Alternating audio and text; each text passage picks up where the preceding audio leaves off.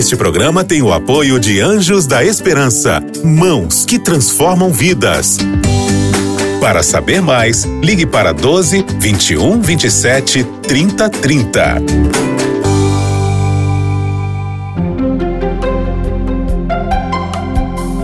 Lições da Bíblia. Seja muito bem-vindo ao programa Lições da Bíblia. Que alegria sempre podermos falar com você. Que normalmente os telespectadores aqui do programa Lições da Bíblia e da Novo Tempo sempre estão aguardando esse momento de estudo. E eu fico muito feliz por saber que você já está com a sua Bíblia aberta aí, com o seu manual de estudos. Eu estou com o meu aqui. Nossos convidados também já estão com os seus manuais prontos, com a Bíblia aberta, para juntos conversarmos sobre a vontade de Deus.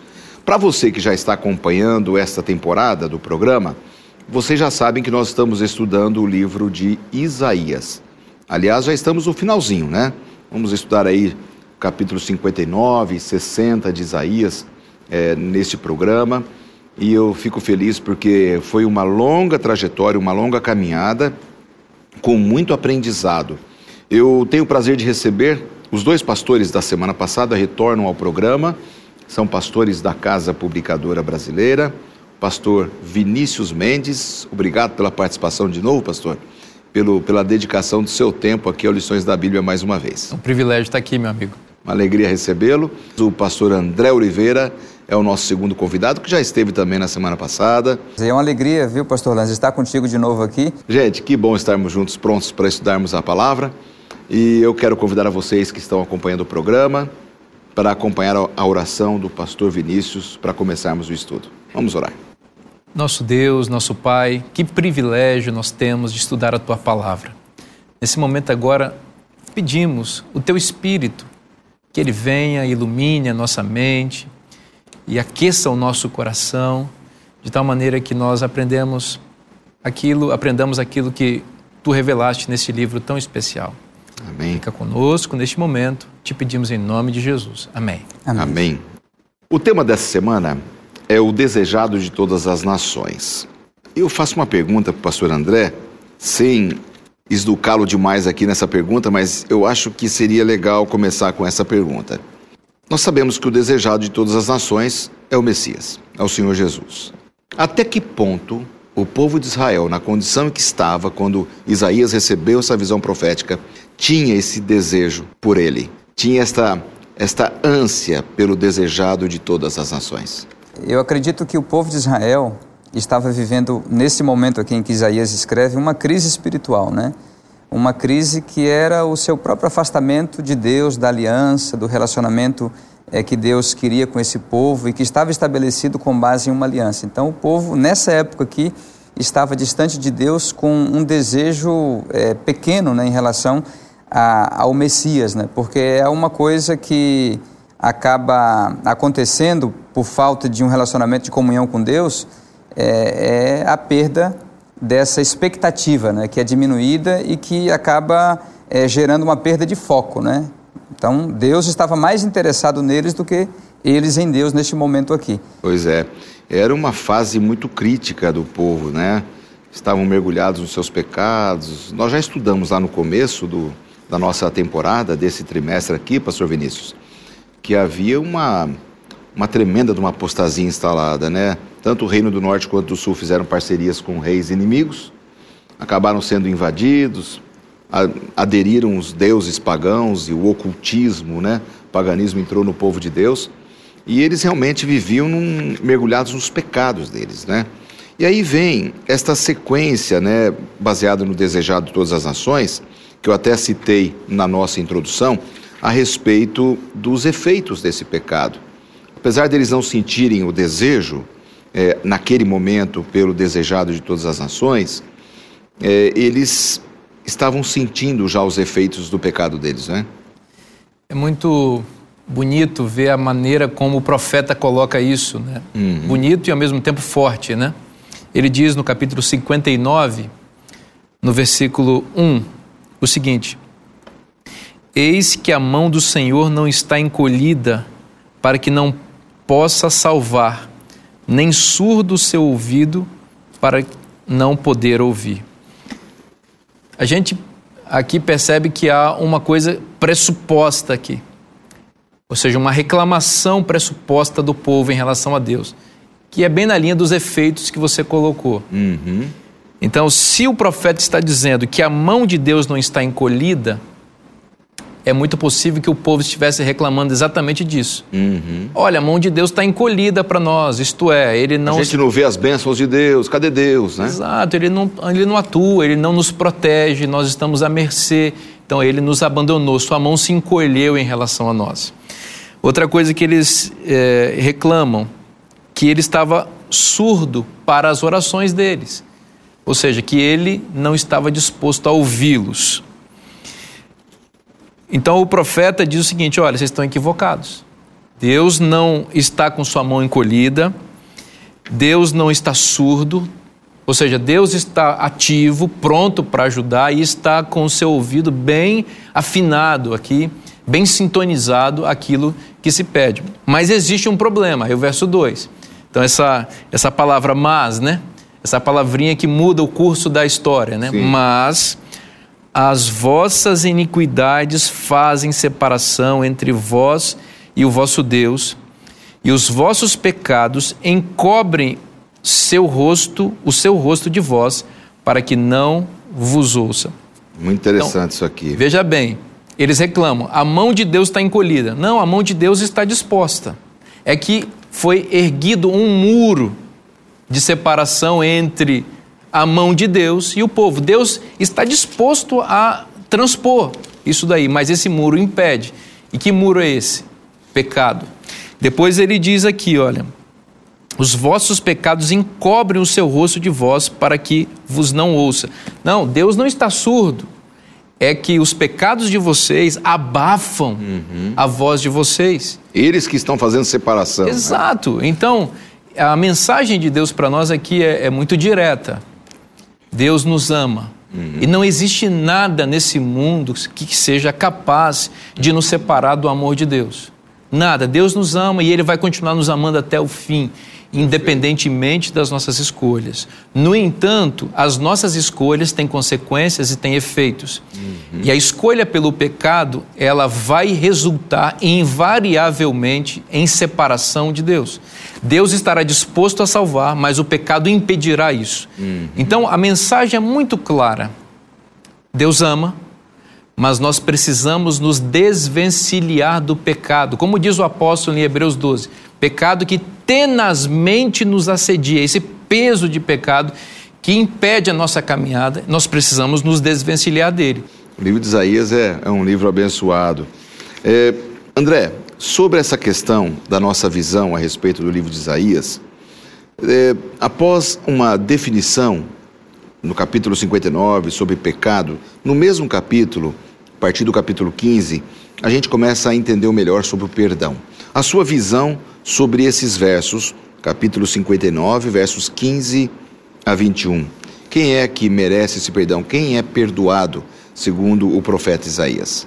É, aqui em Isaías 59, a gente encontra o problema do pecado, que é apresentado de maneira dramática, como já foi comentado pelo pastor Vinícius.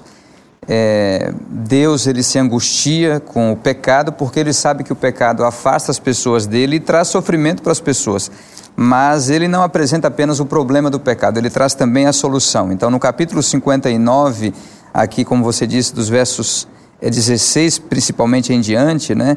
É, Deus olhou a situação terrível do pecado e aqui diz assim que ele viu que não havia ajudador algum e maravilhou-se de que não houvesse um intercessor, pelo que o seu próprio braço lhe trouxe a salvação e a sua própria justiça o susteve.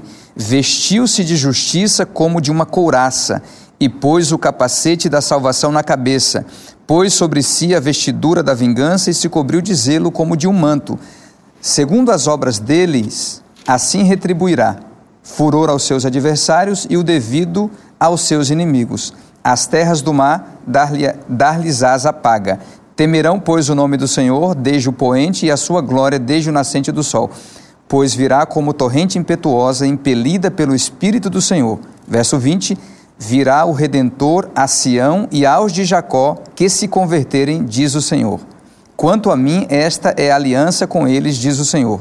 O meu espírito que está sobre ti e as minhas palavras que pus na tua boca não se apartarão dela, nem da de seus filhos, nem da dos filhos de seus filhos.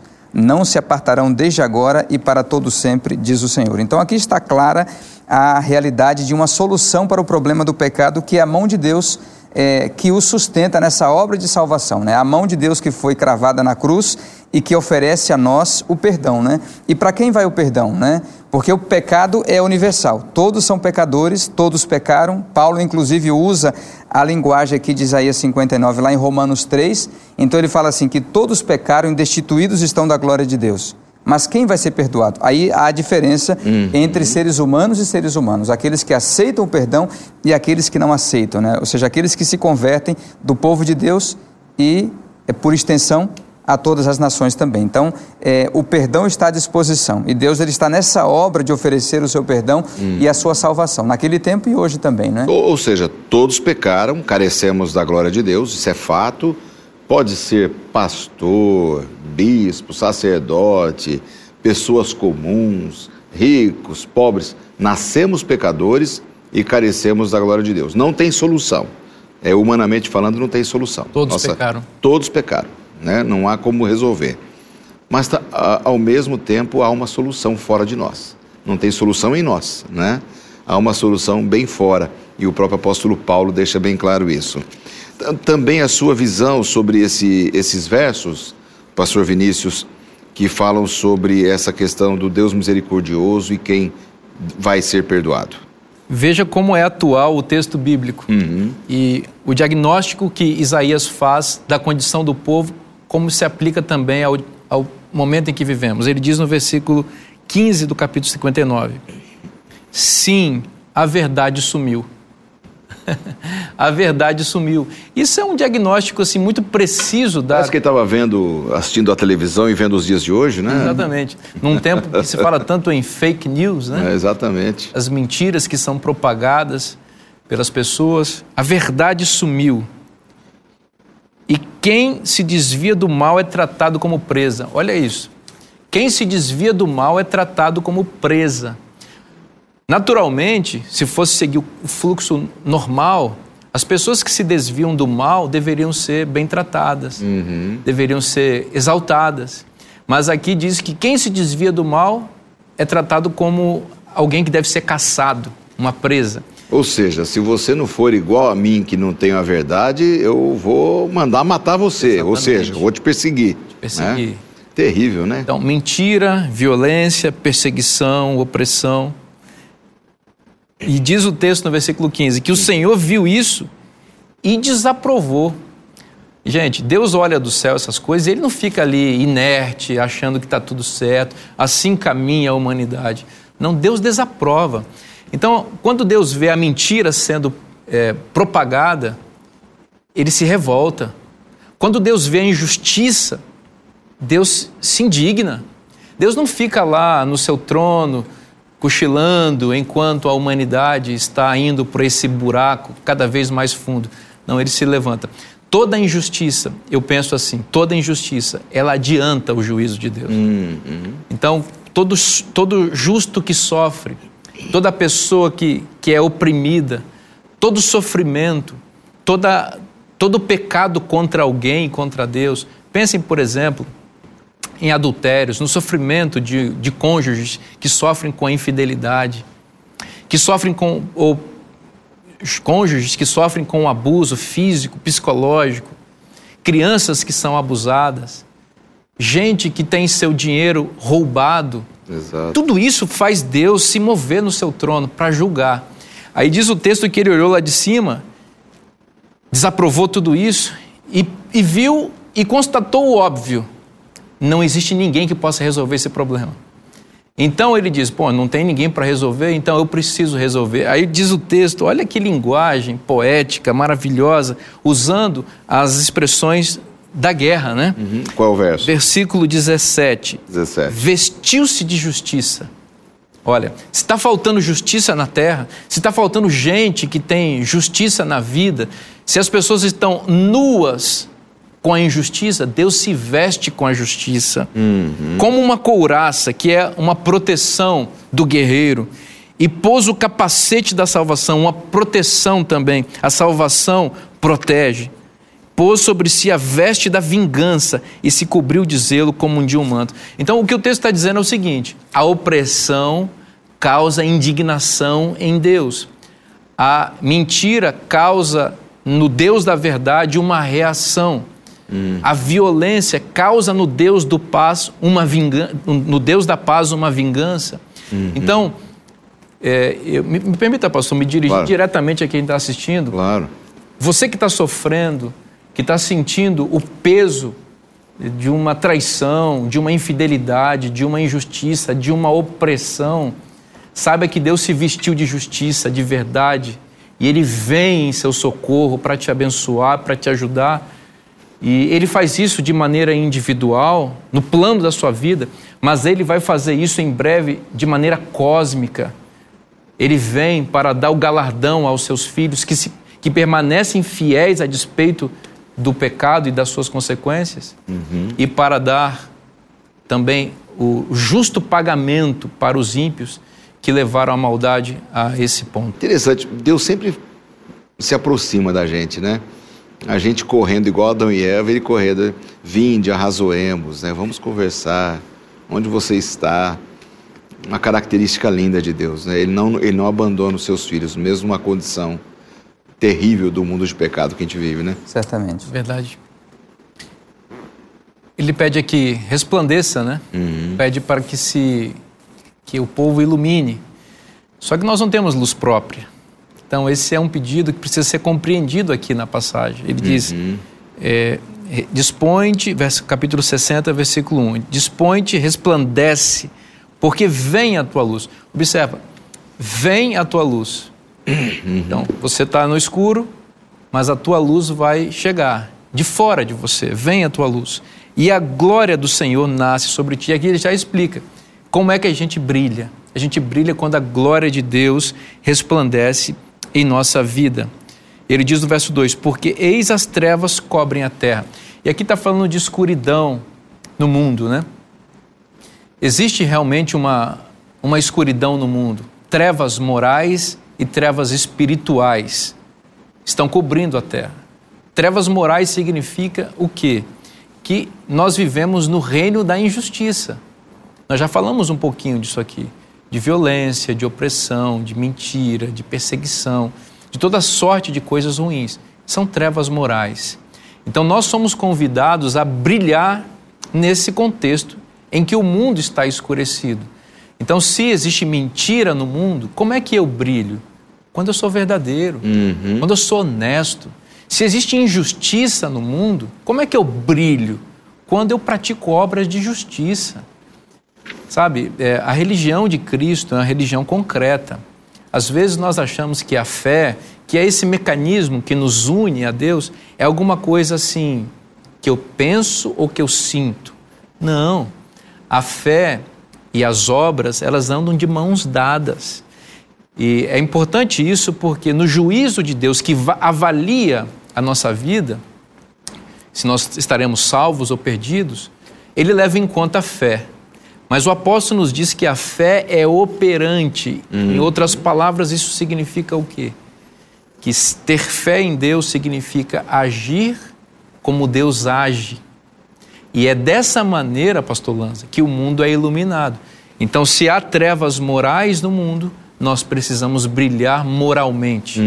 Mas existem trevas espirituais no mundo, que é uma outra nuance aqui. O que são trevas espirituais? É a falta de capacidade ou a incapacidade das pessoas discernirem a vontade de Deus. Veja, as pessoas leem a Bíblia e não entendem muitas vezes. Parece que tem um véu na mente das pessoas. Né? A, a Bíblia é tão clara. Vou, vou dar um exemplo aqui. Está escrito lá em Êxodo capítulo 20, versículo 8. Lembra-te do dia do sábado para o santificar. Seis dias trabalharás e farás toda a tua obra, mas o sétimo dia é o sábado do Senhor seu Deus, teu Deus. Existe coisa mais clara do que isso? Claríssima. né? Claríssimo. Jesus, lá em Lucas capítulo 4, versículo 16, diz que ele ia à sinagoga, que é a igreja de hoje, no sábado para adorar conforme Seu o seu costume. Isso é muito claro. Em nenhum momento na Bíblia existe uma troca de dia de guarda. Eu estou falando isso aqui para dizer o seguinte: que isso é claro. Mas o apóstolo diz que as coisas espirituais, isso aqui são coisas espirituais, só se discernem espiritualmente. Espiritualmente. É por isso que essa mensagem entra na mente de algumas pessoas e volta, bate e volta, porque existem trevas espirituais. O povo de Deus, no entanto, é chamado a brilhar. Em que sentido?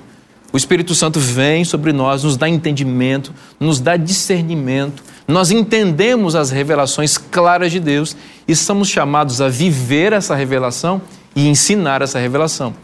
É mais ou menos isso que nós estamos fazendo aqui agora, pela graça Sim. de Deus. Exatamente. Veja, nós convidamos aqui, oramos, né, aqui nesse, no início, para que o Espírito Santo viesse. Com que propósito? Para iluminar nossa mente. Para quê? Para iluminar a vida de pessoas que possam estar confusas, tateando no escuro. E a vida delas pode ser iluminada com, com a palavra de Deus. capítulo 61 de Isaías. Eu acho que agora a gente entra numa reta final aqui do tema dessa semana. Aqui fala sobre o ano aceitável do Senhor, pastor André, verso 2, capítulo 61, verso 2. O que é este ano aceitável do Senhor? Aqui em Isaías 61, versos 1 e 2, é uma profecia maravilhosa. É, o profeta diz assim: O Espírito do Senhor está sobre mim, porque o Senhor me ungiu para pregar boas novas aos quebrantados. Enviou-me a curar os quebrantados de coração, a proclamar libertação aos cativos e a pôr em liberdade os algemados, a apregoar o ano aceitável do Senhor e o dia da vingança do nosso Deus, a consolar todos os que choram. E o texto continua, mas esses dois versos aqui é o nosso destaque aqui, não é? Essa, essa seria uma referência ao Messias? Que Seria uma Isaías referência faz? ao Messias. Na verdade, aqui quem fala, né, em primeira pessoa é o Messias, né? Profeticamente falando. é, o Messias, Espírito que é Cristo, está mim. falando, ou seja, eu sou ungido pelo Espírito Santo. Né? A semelhança é, de uns exercícios que já haviam ocorrido no Antigo Testamento, ou seja, Uhum. é, Samuel ungiu é, primeiro Saul, depois Davi, é, Moisés ungiu Arão, né? então foram unções para funções aí de realeza e de sacerdócio. E curiosamente, Jesus ele foi ungido pelo Espírito Santo para ser tanto rei quanto sacerdote, né? E até para ser o sacrifício também que nos salvaria, né?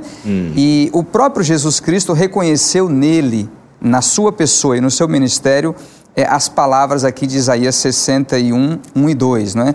Mas quando você vai para Lucas capítulo 4, versos 16 a 21, quando Jesus diz que essas palavras se cumpriram hoje aqui, é, é, ele, na verdade, ele, na verdade, incluiu um trecho de Isaías 42, que é outra profecia sobre ele, né? Onde fala ali da, da restauração de vista aos cegos. Então, Jesus chamou para si essa realidade, essa responsabilidade, disse que ele é essa pessoa ungida para restaurar corações e para proclamar o ano aceitável do Senhor, que é uma referência aqui é, ao ano do jubileu, né?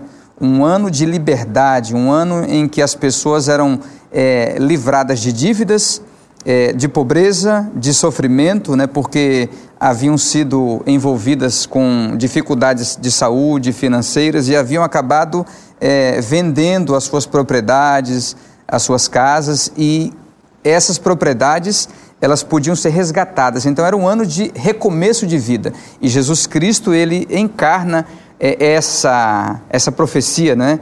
é, do ano do jubileu no seu ministério, né? a partir da sua vida, do seu ministério e da sua morte na cruz. Exatamente. É, eu só tenho mais dois minutos para a gente encerrar o programa, mas é, é bom que fique claro para todos nós que essa será uma condição desse grande dia da vingança de Deus, é, esse, esse juízo executivo final da parte de Deus, essa execução final onde não haverá mais oportunidade, é uma consequência das nossas decisões, né? Verdade. É bom que fique claro. Então, hoje é o tempo da salvação, né? E é o apelo aí. Exatamente. Do capítulo eu, eu 61. queria dizer o seguinte, pastor Lanza, é, dois aspectos aqui, continuando com o mesmo raciocínio. É, a demonstração do amor de Deus no sacrifício de Jesus Cristo na cruz foi tão grande, foi tão estupenda, tão extraordinária, que a rejeição a esse amor de Deus vai gerar uma consequência, uma, uma, uma recompensa negativa, né? uma condenação. Né? Sim. Ou seja, o sacrifício de Cristo foi tão sublime que é inexplicável perfeito, você né? rejeitar esse sacrifício. Uhum. Então não tem outra saída para aqueles que rejeitam esse sacrifício a não ser é, uma condenação. E uma outra coisa, o amor de Deus é tão grande que ele sabe que continuar vivendo longe dele e no ódio e seguindo o espírito e o caráter do próprio Satanás é uma existência que é infeliz. E Deus então ele vai poupar da infelicidade as pessoas que não quiserem ficar com ele eternamente. Perfeito. Então esse é um convite que a gente é, precisa estender ao nosso coração, a cada um de nós, para refletirmos e corrermos para o refúgio em Cristo, o seu amor, né, o seu perdão. Que maravilha. Ainda temos 30 segundos para dar tchau para vocês aqui. Olha que benção. Obrigado, viu? Obrigado, pastor Vinícius. Privilégio. Uma alegria tê-lo com a gente aqui de novo no programa, pastor André também. Muito obrigado. Um tema importante, o desejado de todas as nações, que você possa terminar esse programa com a gente com muita esperança no coração. Semana que vem os nossos amigos voltam para o último tema desta temporada. Até lá. Você ouviu Lições da Bíblia. Este programa é um oferecimento da revista Princípios. Entre no nosso site novotempo.com/barra e peça sua revista totalmente grátis.